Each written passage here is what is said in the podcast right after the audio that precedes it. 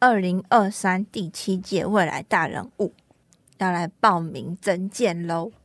好。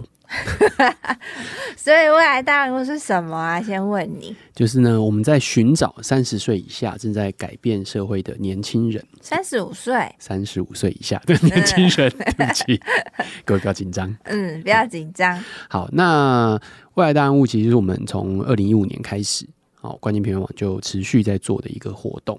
那希望找到三十五岁以下的年轻人，那他们有创造力、有影响力。然后有一些对于社会利他还有一些潜力的年轻人这样子，嗯、所以如果你觉得你或者是你周边的朋友符合这样子的条件的话，或者哎他们真的很棒很优秀，赶快来推荐他们报名，或者是你自己来报名这个活动。嗯嗯，其实我觉得就算报名然后没有上，老实说真的也没有关系，就是因为可能相对来说就是。大家都有不同的社会议题，或带着一些想要推动的事情，只是可能就是有时候可能会是因为这个人今年再不选，他明年就选不上，不是这样子，他他就三十六岁了，时候未到也是有。对，有些是可能觉得你的呃东西还可以再累积一下，有一些成果。对，可能吧，我也不确定。但我觉得刚好有这个机会，可以跟评审聊聊，或者是也可以就是让大家稍微也走出来，先练习怎么介绍自己，我觉得也不错。你当过评审，你在那边讲说不知道评审在想什么？对啊，我我我当过评审，怎么样？我觉得很得意。好，对这个未来大人物呢，就我们刚刚讲的，那他的征件哦是即日起开始，然后没错。到这个七月底哦，所以如果呢，你觉得自己非常适合，或者是你觉得你的周围的朋友适合的话呢，欢迎到我们的节目 show note 当中去填写我们的报名表。对，那如果你觉得哦，这个对于未来大人物还有点不理解，或者是不太确定这是什么的话呢，也可以到 show note 当中呢去查看官网，对我们官网有更多的资讯。嗯，好啊，期待大家的推荐，嗯，期待可以看到大家。乌琼安，你念的好标准哦，耶！谢谢。这个书的副标是耶鲁大学改变人生的一堂思辨课，你会觉得大家都好想要改变人生哦。对，嗯，特别是大学生。Hello，大家好，我是马里欧，我是啾啾。阅读提案，我们每周轮流提案一本书，本周是我提的《思考一零一》，作者是乌琼安。安宇静老师，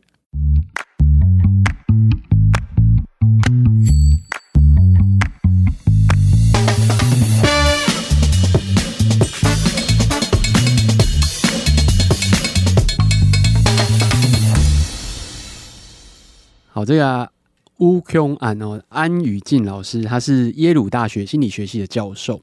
那他开了这一门思考课，应该就叫思考一零一啦，因为在美国大学里面，这个 one o one 就是基础第一课的意思，嗯，嗯，就入门课啦，思考入门课这样子。一零一，对，一零一，thinking one o one，那需要用到耶鲁大学可以坐下四百五十个人最大的讲堂哦，所以就是跟之前我们讲这个快乐学哦概念是一样的，就是大学生非常热爱的一门课。那他把这个认知心理学里面他觉得很常见的八个思考的难题，用简单容易理解的例子介绍给大家。所以这堂课主要是在带同学练习思考，对，思辨嘛，思辨，对，嗯，嗯，就很还蛮有趣的啦。那书也不厚，大概快三百页而已。嗯，一堆名人好评。我后来仔细想一想，其实他们也有找我。哦、oh，对，但是你来不及。对我，我我来不及，因为因为他们出版社其实有些时候真的比较赶，嗯，那我可以理解啦，就是通常就是比较后期的时候行销来做的事情这样子。有的时候不是就说你说 OK，然后就只是挂名而已。对啊，但我都是会看过的啊。哦哦，对啊，所以我就因为我要看，那除非说真的是我知道这本书，或者是我之前就听闻，那我就会直接。答应，但我还是会先看，我还是会看，但通常我都会说，你让我看完之后再说。所以如果说那个，诶、欸、时间很短的话，我就会说啊，不好意思，帮不上忙这样子。来，我先说书腰他的这一句话：读完这本书，你将不再是之前的你。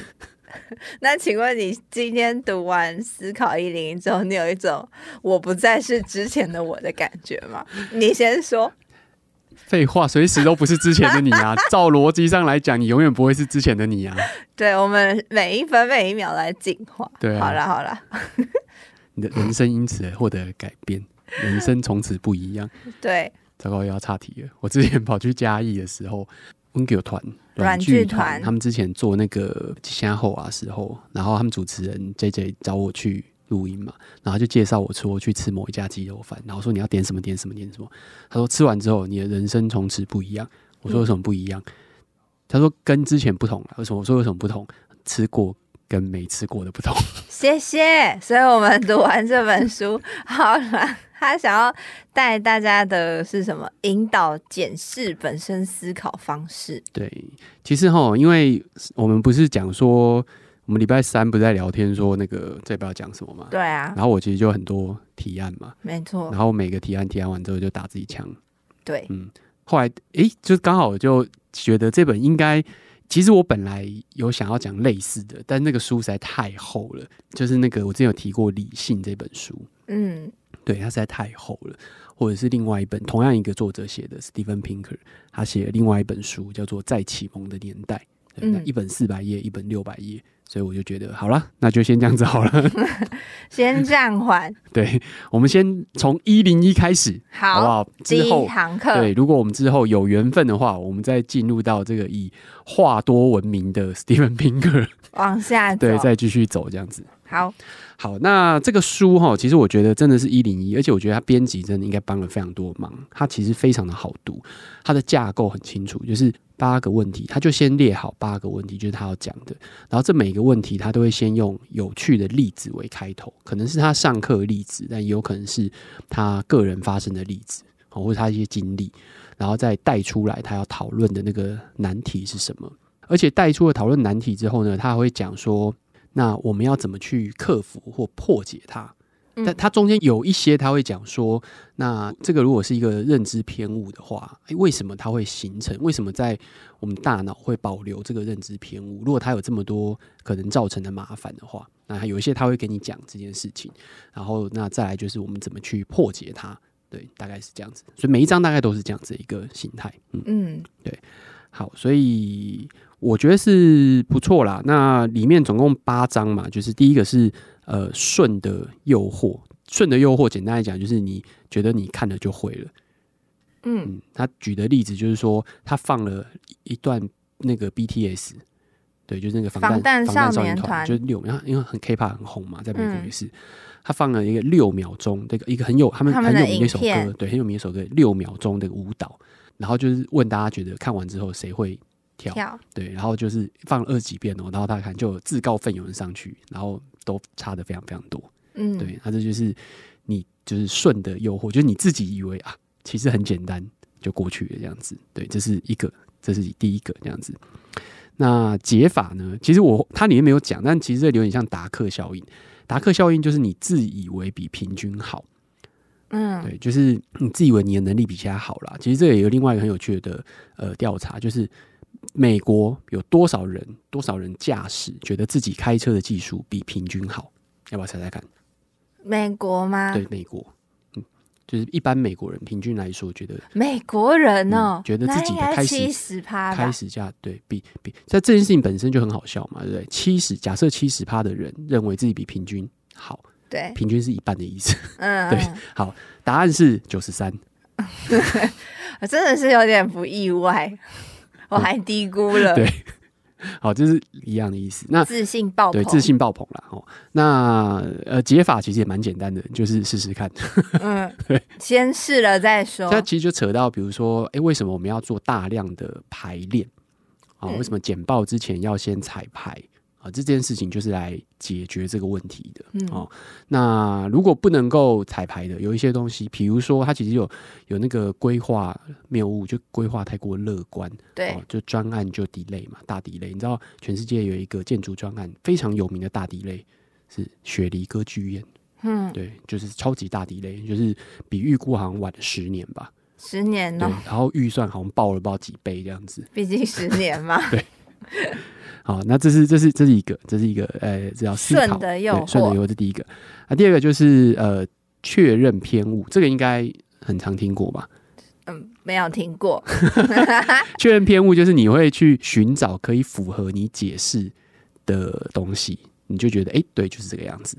像那个算命，没呃，算命对也可以，就是比如说，人家跟你讲说，哦，你是一个看起来开朗乐观的人，你应该这个人应该是蛮乐观的吧？对，然后你就会去想，对我，然后他可能会接下来讲说，但是吼，有些时候你心里又会去比较沉静一点，嗯，有说得没说，你知道，你就会自己去想，对，哦，对，哎，对耶，算命，哎，我真的是。有些时候，我虽然看起来很乐观，但有些时候我也是很沉静的。其实大家都是啦，就其实没有冲突，你知道吗？嗯，对。但是呃，确认偏误它的概念，你会去寻找能够符合你解释的，嗯嗯的东西。你只要能够找到了，你就你就觉得哎，对，就这样子。对。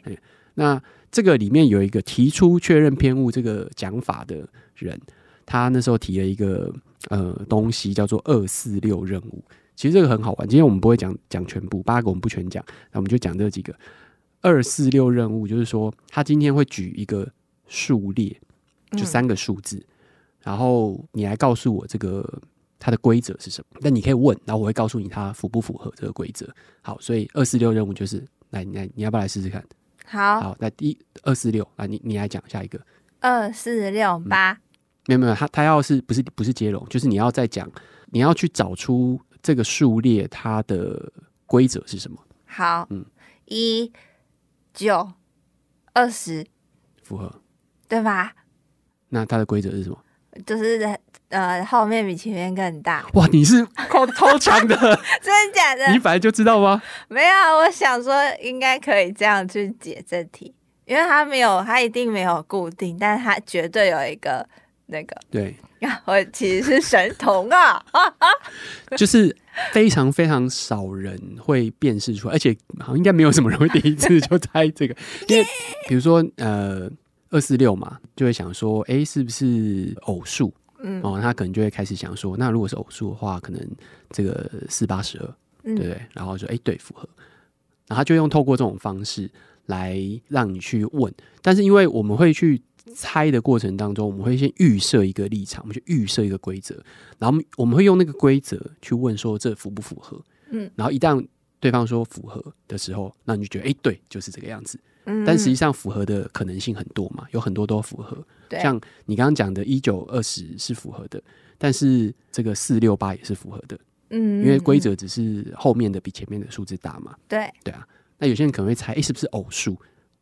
对不对？嗯，对，他可能觉得哎，那是偶数喽，那不是，对，这就是确认偏误这样子。我在这里在笑。好，那 不理我，对，不理你。确认偏误哈，这这个大家可能很常听到了。那想要解决这个确认偏误呢的方法，其实就是想这个两种假设，就你问一个它相反的问题，然后去找出来答案这样子。就比如说像刚刚讲的，你心里面想的可能是。它是不是越来越大？对，那你可能就问一个越来越小，就比如说那三二一是不是？嗯嗯嗯。那我就跟你讲不符合规则，我觉得哎，那一二三呢？符合规则。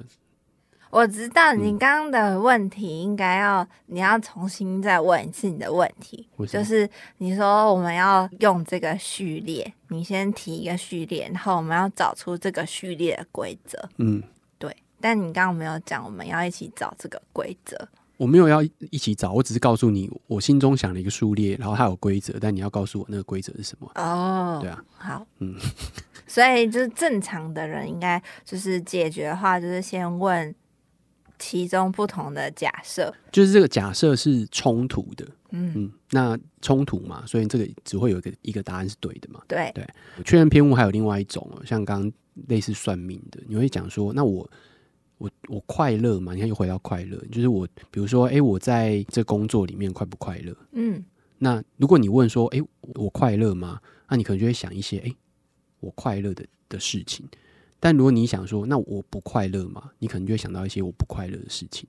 嗯，所以破解这个方法就是两个都问，哦，你才有办法去比较确认到底哪一个比较重要，或哪一个对你来说比较明显？这样子。嗯，好，对，这样其实，在去找算命老师的时候，他讲了一个答案的时候，我们就可以去考倒他。对，当下就给他难看。你这个人怎么过分？是要考验老师的能力嘛？是不是真的？好，那另外还有一种，他提到提了另外一个第二步的方法，就是带入一些随机性，就是说今天。呃，你因为你会很喜欢，或者说你会比较容易去认同一些既有的习惯，嗯，比如说你就固定，比如说去吃饭的时候，你就固定点一些东西，对，就觉得哎、欸，只有这个好吃啊，其他的都不好吃，因为更没吃嘛。所以随机性就是你试试看其他的东西，这样子，嗯、对，这是他另外一种建议的方式。然后另外一个我觉得很不错的第三个难题呢，就是因果归因。因果归因，就是好难哦，这个很绕口哎。对，因果归因很绕口，它的概念就是什么因造什么果啦。发生这件事情是不是因为 A 造成了 B？对，这就因果归因。然后那常见的因果解释的几个线索，第一个就是相似，然后充分及必要，异常作为。心境该能否掌握？好，反正你刚刚讲的中文是中文，但我有点听不懂。相似的意思就是说，今天发生一件类似的事情，所以你就会拿它来解释它。就是它可能原始的逻辑就是那个样子，所以才会一直重复遇到。对，你会觉得它是一个类似的逻辑。嗯，嗯，那充分及必要，我们之前有讲过嘛？充分就是你今天因为 A 所以 B，这是充分条件。嗯然后必要条件就是发生了 B，所以 A 一定会出现。嗯，对，这是充分跟必要，但是这两个都不见得是百分之百准的。嗯，那因为你充分条件就是，哎，你看到了 A，所以你觉得一定会出现 B，可是实际上也有可能是其他的原因造成的。嗯，你你看到了一个 A 发生，A 跟 B 发生，你就觉得，哎，所以他们是有关联性的，他们是有关联性的，可是也有可能是别的原因造成的。对对，所以这是这是一个。对，嗯，那。必要就是你发生的 B 没有错，但是它不见得是因果关系，就是它的确因同时出现，但它一样不见得有因果关系。嗯，好，这个是会不会太太难解释、太难懂了？还是我有一真的有点绕口？好，但反正这是线索嘛。对，这是一个线索，就是应该说我们会用这几种线索去找出因果解释。嗯，那这几种线索不见得都是不对的，嗯，但是有可能不完整，嗯。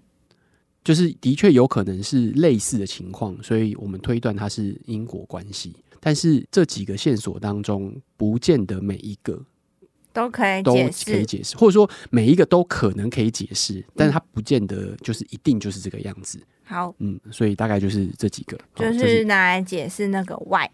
对，但是它里面最大难题就是，你可能有些遇到一些不好的事情的时候，会一直去思考为什么是我，钻牛角尖。很容易，就尤其是遇到挫折，或是遇到很大的打击的时候，嗯，你可能就一直想说，为什么是我？那随便举一些比较常听到的，可能一些悲剧的事情，比如说亲人哦，亲人受伤了哦，会发生什么灾难这样子，那你可能就会想说，为什么是我？说啊，如果他那一天，比如说他是坐飞机，那你或者说坐火车，那你觉得啊，如果我那天开车送他，会不会就？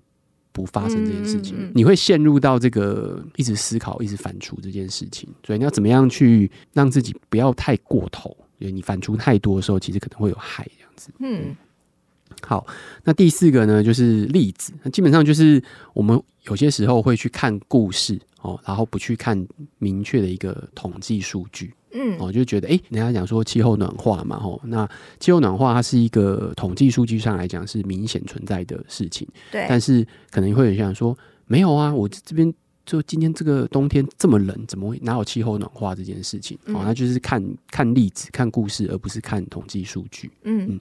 那统计数据里面就有三个呃，应该要知道的事情，就可以比较像破解这个故事。嗯，破解它。那个，你只看故事造成的问题，这样子，因为其实我们很常听到啦，有些时候我们就想说，哎，没有啊，我之前不是这个样子啊，或者说，哎，我之前朋友说什么什么，或者是你看那个之前我们在打疫苗的时候，不是就一定会出现嘛？就是有人会打疫苗之后状况很严重啊，或者是像比如说有人到现在都没有确诊过，就觉得说，哪哪有传染力哪那么强什么之类的，对，对啊，就是很多，就是因为你一定找得到特例。哦，然后你就拿特例来当做是同理。嗯，哦，那它里面要破解的方式就是三个，第一个就是大数法则，哦，就简大大数法则简单来讲就是你的统计样本要够大，对，那你这个讲法才比较有意义。哦，嗯，那你拿一些特例来讲这件事情就没有意义。嗯，哦，那均值回归就是你现在有可能会出现极端值，就今天。那它不是就跟前一个一样，就也是以大数为主，不太一样。均值回归意思就是说，最常讲那个针筒板，针筒板，针筒板不是就丢铜板啊，哦、不是正反面。嗯、我们我们应该大家都知道，这个几率上来讲是二分之一嘛，对不对？嗯、好，那均值回归意思就是说，今天你的确是有可能连续针一百次，然后里面可能有九十五次都是正面，嗯、然后五次是反面，这是有可能的。嗯，那或者是你争十次，十次都是正面，也是有可能的。可是你只要继续争下去，它就会回归到它该有的几率。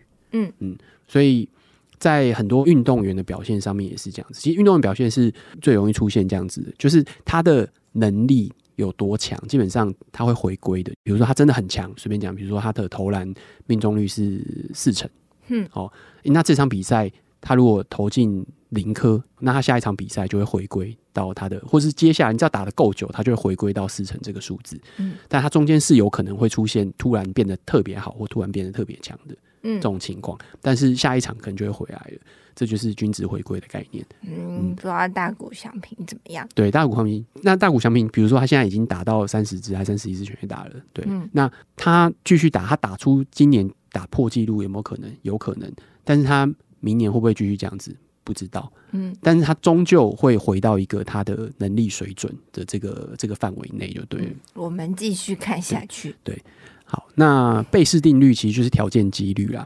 其实这件事情蛮妙的，就是我一直在想，大家好像都会觉得贝氏几率很难。什么叫贝氏定理？贝氏定理就是条件几率，就是在你已知一个条件之下去推另外一个另外一件事情的几率。印象中我们在。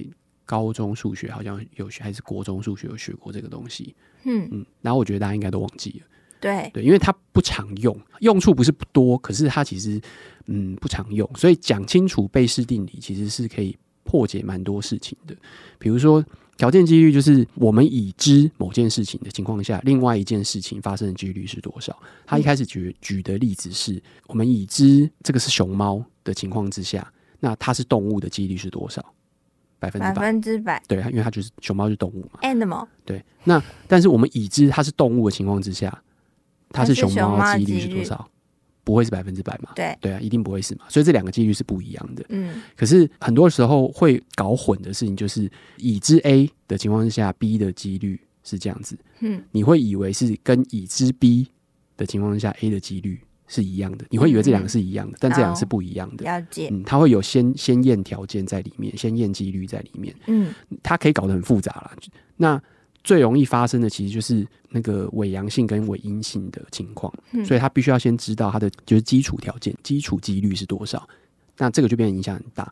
它里面举的另外一例子就是乳癌跟 X 光检测是阳性这件事情的关系。嗯、那因为我们会发现一件事情啊，如果医生其实基本上都清楚的话，就是比如说你今天去做一个检查，然后你发现你的 X 光是阳性，那你真的得乳癌的几率有多高？嗯，其实没有很高，你知道吗？所以是怎样？其实反过来就是，如果你今天确定你已经得乳癌了，但是 X 光一定是阳性，不一定一定，但是你 X 光阳性的几率就非常非常高。哦，OK，好。好那但是反过来，就是你 X 光是阳性的情况之下，你得乳癌的几率有多高？那没有很高原因是，当然这跟你的年龄什么还是有关系。嗯，不过基本上他们用呃在某个地区算出来的几率其实非常低，原因是因为一般人平均就是正常人得乳癌几率其实不高。嗯嗯，对，所以它的基础几率其实很低，所以会导致你的这个条件几率其实也很低。嗯，所以。今天有人讲说，哦，今天如果你 X 光检查是阳性，然后你就是乳癌的条件也很高的话，大家会猜说，哦，可能是三成，那或者是八成，那个那个几率表示说，你每个人在一百个人里面，可能就有非常高的比率，他本来就是会得乳癌的。嗯，所以这是先验几率的问题。好，所以这个东西最常拿来可以讨论的事情，就是很多人会觉得，就像我们刚刚讲那个检测的时候，你今天检测为阳性。是否真的为阳性，其实这个跟你本身阳性的几率有多高有关。嗯，对。那如果没有那么高比例的话，其实它。帮你用贝氏定理去套进去算的时候，你就会发现其实它没有那么高。嗯，所以为什么我们当做检查的时候要做检查很多次，或是要去追踪啊什么的？其实那都是有这个原因在的。很多时候你今天如果检查，就算如果真的发生什么事，你也不见得要那么紧张。所以像比如说，呃，你检查某些某个检查，哎，有点高。数值有点高，或者好像有点怪怪的，那医生通常就会问更多嘛，他要把那个确定那个条件搞清楚，比如说你的背景，对，你有没有家族史，好、嗯，那、啊、你的工作是什么，然后平常饮食习惯，对对，生活习惯，对生活习惯等等等等，那包当然也包含了你的年龄，嗯、对，等等等等的，才能够更确定这件事情。他其实都是在加加条件上去哦，对，他是在透过加条件上去，片面的去判断，不能够。只从一个条件去看这件事情就对了。嗯嗯、好，哎、欸，我想要先问他，在上课的时候，这八个就是他一整年的课纲吗、嗯？我不知道哎、欸，我没有上过他的课，我没有念过耶鲁，对不起。哦，耶鲁，对。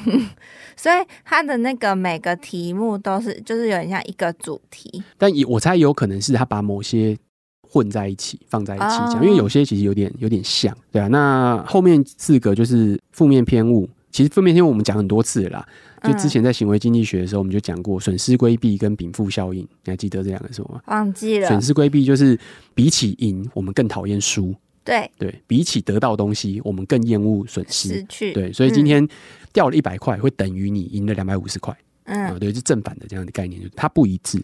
然后禀赋效应就是我今天给了你一个东西，你就会觉得这是我的，它很值钱。对。你还记得这件事情吗？就是我，我那时候不是跟你讲说，为什么大家都会卖苹果的东西的时候，都会卖得特别贵，二手的，嗯，就是他们觉得这个很值钱，对，类似这种感觉，这种感觉，对，就是禀赋效应。然后偏颇的诠释就是各种各样歧视啊，嗯，就为什么我们会有这种各种各样的歧视这件事情。然后设身处地，就是我们为什么别人会不知道我们在想什么？我们我们很难去对，我们第七个设身处地，就我们很难去理解对方。那知识的诅咒这个很有趣，呃，这个你应该玩过。这是一个很简单的实验，就是在我不发出声音的情况下，我们拍打击那个节奏，然后你看你们猜出来我在打哪一个曲子，而且是很有名的，可以啊，很有名的曲，或者是反过来你来做这件事，你知道我你知道我在讲什么吗？我不知道。就比如说我现在打某个节奏，然后这是一首世界名曲，然后看你们猜出来这个东西。噔噔噔噔噔噔。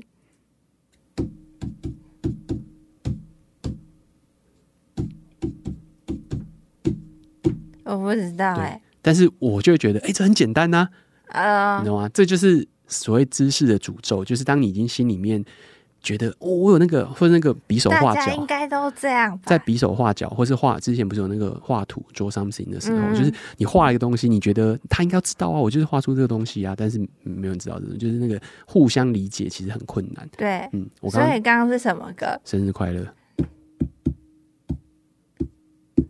哦，好。啊，好，这个听众可以跟你的朋友玩玩 看这个游戏，你就知道，我大家应该多多少少有这种经验过啦。就是你觉得这个就是这个啊，这个很简单，怎么会不知道我在讲什么？比手画脚，有些时候就会、嗯、也会这个样子。嗯嗯，好，那所以让人家最好破解这个最好方法就是直接讲了。